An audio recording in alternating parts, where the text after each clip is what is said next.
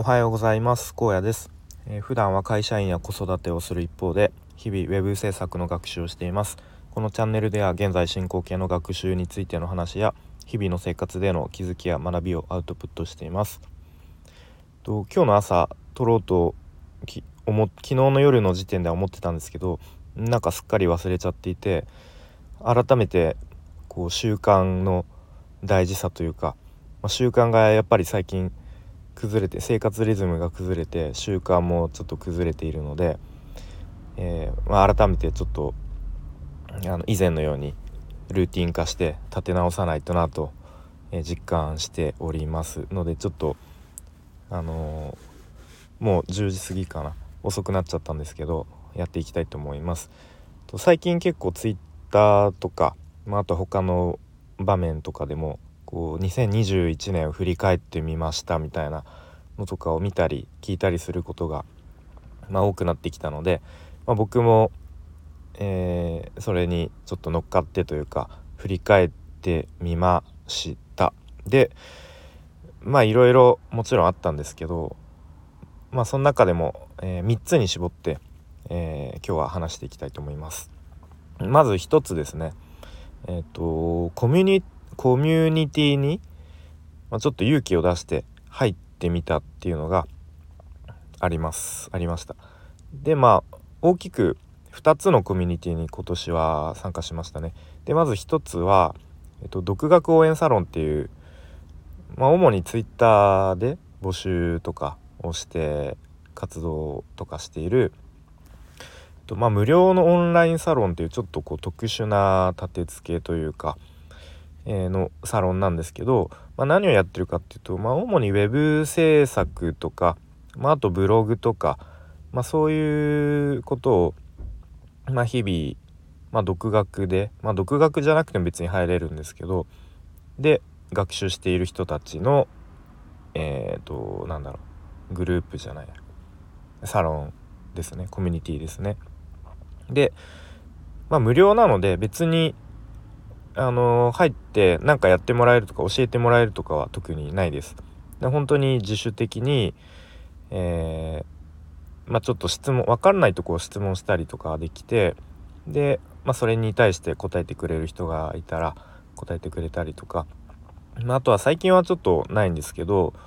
僕が入ったのは4月頃でしたかねこうちょこちょこ定期的に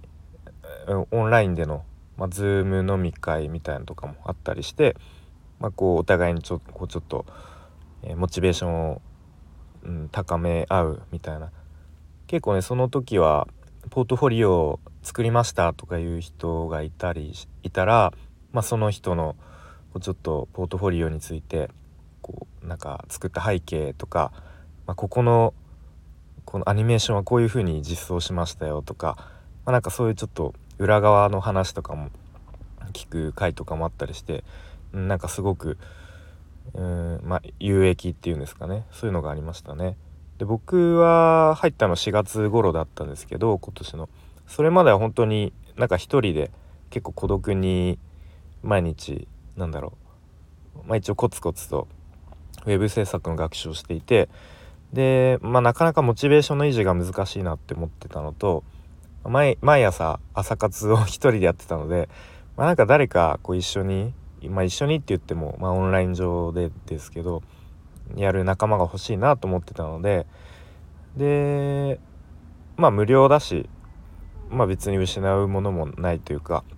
うん、まあそんなにハードルも高くないからちょっと入ろうかなみたいな感じで入りましたね。うん、まあでもすごく今でもツイッターでこうあのやり取り「いいね」つけてくれたりとか、まあ、時々リプやりあったりしたりとかそういうあの仲間がそこの独学応援サロンでできたなっていうのがすごくうん勇気出して入ってよかったなって思いますね。はい、で2つ目のコミュニティがえスラッシュというウェブクリエイター育成スクールですね。で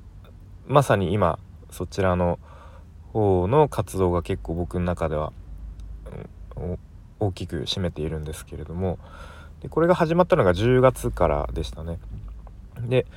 最初無料説明会っていうのがありますよみたいなのがツイッターで流れてきてすごく何気なくまあ入る気持ちも正直説明会受ける前はほとんどなかったような気がしますね。うん、でもその無料説明会を参加して聞いてで、まあ、講師の方が2人、えー、いらっしゃってでその2人のこうなぜこのスクールを立ち上げるのかっていう思いとか、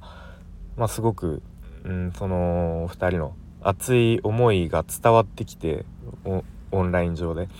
でそのスクールのコンセプトっていうのがコンセプトっていうかキャッチコピーが、えー、独学えっと初学者ともプロとも言えないあなたへみたいなキャッチコピーであまさになんか自分のことなんじゃないかなっていうふうにまあ勝手にというかすごくそれが刺さってまあ参加し思い切って。で定員が20確か4名だったかなっていうので決まってたのでうーん、まあ、この様子だと結構倍率高そうだなと思ったんで、まあ、ここであの申し込まなかったら多分ずっと後から後悔しそうだなっていうのがなんとなく、まあ、自分の性格上分かったので、まあ、申し込むだけ申し込んででまあその店員から、まあ、外れたらそれはもう諦めがつくしっていう感じで思い切って申し込んだらまあなんとこう、えー、受講できますよっていうメールが来てあやったみたいな感じでしたね。うん、でまあ今そのスクール始まってから、えー、2ヶ月半ぐらいかな経って、まあ、正直やっぱ他の受講生と比べるとまだちょっと自分が参加するにはレベルがちょっと自分のレベルが低すぎたかなっていうのは正直感じているんですがまあとはいえ入ったからにはもうできる限りあの全力でそのスクールにコミットすべきだなっていうのは思ってます。で、まあ、やっぱそうしないともったいないというか、うんまあ、自分にとっても、まあ、その講師運営してくれてる講師の方にとってもうんなんかお互いハッピーじゃないなと思うんで、まあ、皆さんねもうすでにフリーランスとして活動されてる方もいれば、まあ、大学生の方もいるんですよね。うん、すごいなと思って、まあ、あとは僕みたいに、えー、会社員やりながらみたいな。いろんなこう環境の人が、まあ、前提条件が皆さんそれぞれ違うからうんまあ自分にとって一番最善最適な方法で、まあ、フルコミットできるようにいろいろ工夫していかなきゃな。行くべきだなっていうふうには感じてますね。うん、でえっと、まあ、そういうふうにコミュニティに入って、まあ、主に、まあ、ツイッターで僕ちょこちょここう日々の学習の進捗とかも発信して発信というか、まあ、自分の記録を残すためみたいにやってるんですけど、まあ、そこで、まあ、本当にこう仲間とこう自分の中で実感できるような人とうん、つながることができたのがすごくやっててよかったなっていう、まあ、ツイッター始めた頃なんてそんな他の人とこう交流つな交流を持つなんて全然イメージできなくて、まあ、ちょこちょこ「いいね」とはつけたり「まあ、いいね」つけられたりっていうまあそれぐらいだったんですけど、まあ、本当に何だろうあこの人すごく応援したいなって思える人も心から思える人もいるし逆になんかちょっと自分がこう案件とかでつまずいてるちょっとこう弱気な発信とかをしたら結構本気で応援してくれたり勇気づけてくれたりする人がいてあなんかそういう関係性が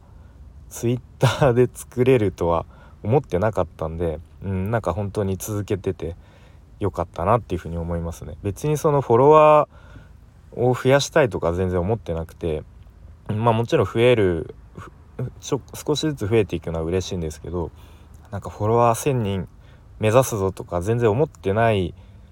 けど、うん、なんかそういう風にやっぱりうーんとなんだろうなこう本当に心から応援したいとか思う人とつながれることができてすごく良かったなって思いましたね。ちょっとこれでもう10分になっちゃったんですけど、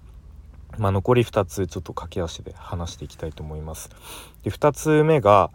えー、まあ、今年の振り返っての2つ目ですね、えー、初案件の経験ができたっていうことでこれもすごく自分にとっては意味のあるあの出来事で、まあ、やっぱり web 制作の学習してるとこう初案件っていうのがやっぱどうしてもこう頭の中にあったりやっぱ twitter とか見てるとあの初案件獲得しましたとかなんか何ヶ月で案件獲得とかやっぱそういう文字を見てしまうのでどうしても無視はできなかったんですね。うん、で、まあ、念願のというわけではないんですけど、まあ、友人のこう紹介で、まあ、ちょっとこうやそろそろ案件やってみたらみたいなコーディングの案件があるよっていう感じで、まあ、その友人にこうちょっとサポートしてもらいながらっていう形ではあるんですけど、まあ、コーディングの、案件を、えー、やることができました。でやっぱりやってみていろいろ思ったこと気づいたことがあって、えー、単純にお金を稼げるっていうそんな簡単なことじゃなくてなんだろうな、まあ、もちろん自分のこう今まで学習してきたスキルでうんまあその誰かの役に立ってお金を稼ぐことができるっていうまあその経験ができたのはすごく良かったんですけど、まあ、一方で、まあ、僕みたいに本業をやりつつ、まあ、あとはちっちゃい子供がいて子育てをやりつつでその例と並行して案件の作業をやっていくことのなんだ難しさとかしんどさ辛さっていうのが改めて分かりましたね。まあ、結構その本当にしんどかった時のえーと、放送とかももしよかったら聞いてほしいんですけど自分で聞うんちょっと後でもう一回聞いてみようかなと思うんですけど結構ね本当に夜中の夜中徹夜して夜中2時とか3時にその友人と今どんな状況みたいな感じでやり取りしながら、まあ、オンラインでこう、まあ、今こんな状況だわみたいにやったりとかでその合間にちょっとスタイフで今こんな状況ですみたいな話で結構ねしんどかった記憶がありますがまあでもそれもねやってみないとわからなかったことなので、まあ、すごくいい経験になって次につながるかなと思いましたね。はい、で3つ目ですねまあ、これはえっ、ー、と昨日の出来事でやっとライブに行けたっていうのがまあ本当自分の自分にとってはすごく大きな出来事で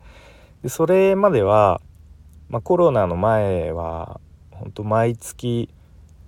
うんまあ子供できてからちょっと減ったけど本当1年に何回も何回かライブに行くぐらい好きだったんですね。本当に趣味というかまあ、ちょっと生きがいっていうと大げさだけど、まあ、本当に自分の中での一番の趣味が音楽のライブに行くことで、まあ、それがコロナで一気にねなくなってしまったのですごくこうなんか、うん、自分のそういう、うん、ストレス発散とはまた違うかも。なんかそういうエネルギーを充電する場所みたいのを失ってしまったような感覚で。でそれがやっと昨日まあ、グレイのライブに約2年ぶりに行けたっていうのがあやっとこういうちょっと音楽のライブができるような状況に世間がなってきたんだなっていう実感を改めてが湧いた出来事でしたね。うん、で本当に音楽のライブコンサートってコロナでかなり大きなダメージを受けていたいると思うのでうんそれがやっぱり少しずつそういうふうにお客さんを入れてまあもちろんまだ声は出せないですけれども、うん、ちょっとずつ、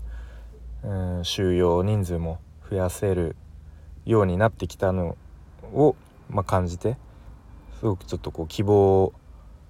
え、感じた出来事でしたね。はいということで今日はなんか話してたらすごく長くなっちゃったんですけど、ま、2021年を振り返ってみるということでまあ、3つに大きく絞って話してきました。はいそれでは今日も聞いてくれてありがとうございました